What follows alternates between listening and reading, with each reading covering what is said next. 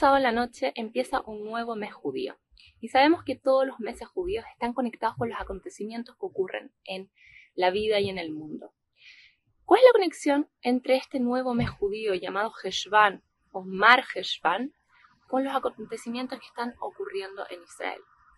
La palabra Mar, antes de Heshvan, significa amargo, es decir, es un mes amargo. Y la Torah nos da muchas explicaciones de por qué es un mes amargo. Y una de las razones es que en este mismo mes comenzó el diluvio en la época de Noah, de Noé. Hubo destrucción en este mes. Y si nosotros leemos los versículos, los psukim, que nos hablan de por qué hubo destrucción en el mundo, los psukim nos dicen que es porque la tierra estaba llena de jamás. Esa es la palabra que usa. La tierra estaba llena de jamás. Y Rashi, uno de los grandes comentaristas, dice que jamás se refiere a que la tierra estaba llena de robo. Nuestros sabios nos explican que esto se refiere también a que la gente se robaba entre ellos y se llevaban mal y había mucha desunión. Es decir, cuando dice que la, la tierra estaba llena de jamás, está diciendo que la tierra estaba llena de desunión. Y me puse a pensar, y esto la verdad es que no lo escuché en ninguna parte, así que pueden creerme o no, pero me nació la duda, ¿por qué? Cuando la Torah nos dice cuál fue la razón de la destrucción, y que fue jamás que fue la desunión, ¿por qué usa esa misma palabra que es la misma palabra de hoy en día de nuestro peor enemigo, jamás. ¿Acaso es casualidad? Bueno, sabemos que no hay casualidades en la vida.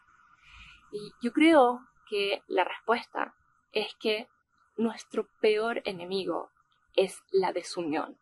Y es lo que trae jamás. Y es lo que trae la destrucción. Hace poco veíamos en Israel uno de los momentos con más desunión en toda la historia del pueblo judío. Hace años que no veíamos algo así. La izquierda y la derecha completamente peleadas. Era una cosa impactante. Y llegó la destrucción. Llegó jamás. ¿Por qué? Porque la desunión es nuestro peor enemigo. Es lo que nos trae la destrucción. La buena noticia es que así como la desunión es nuestro peor enemigo, nuestro punto débil como pueblo, nuestra mayor fortaleza también es lo contrario, es la unión y es lo que nos trae la victoria. Y nuestros sabios nos dicen que la victoria se produce cuando el pueblo judío está unido. Y así como no habíamos visto tanta desunión en años, tampoco hemos visto tanta unión como lo estamos viendo ahora con esta guerra. Los videos que han llegado han sido impresionantes. Judíos cocinando para los Hayalim, para los soldados, haciendo tzitzit para ellos, cuidando niños, haciendo una cantidad de actos de bondad, filas con horas de espera para poder donar sangre. Hace años que no habíamos visto algo así. Am Israel Jai, el pueblo judío vive. ¿Qué significa esto?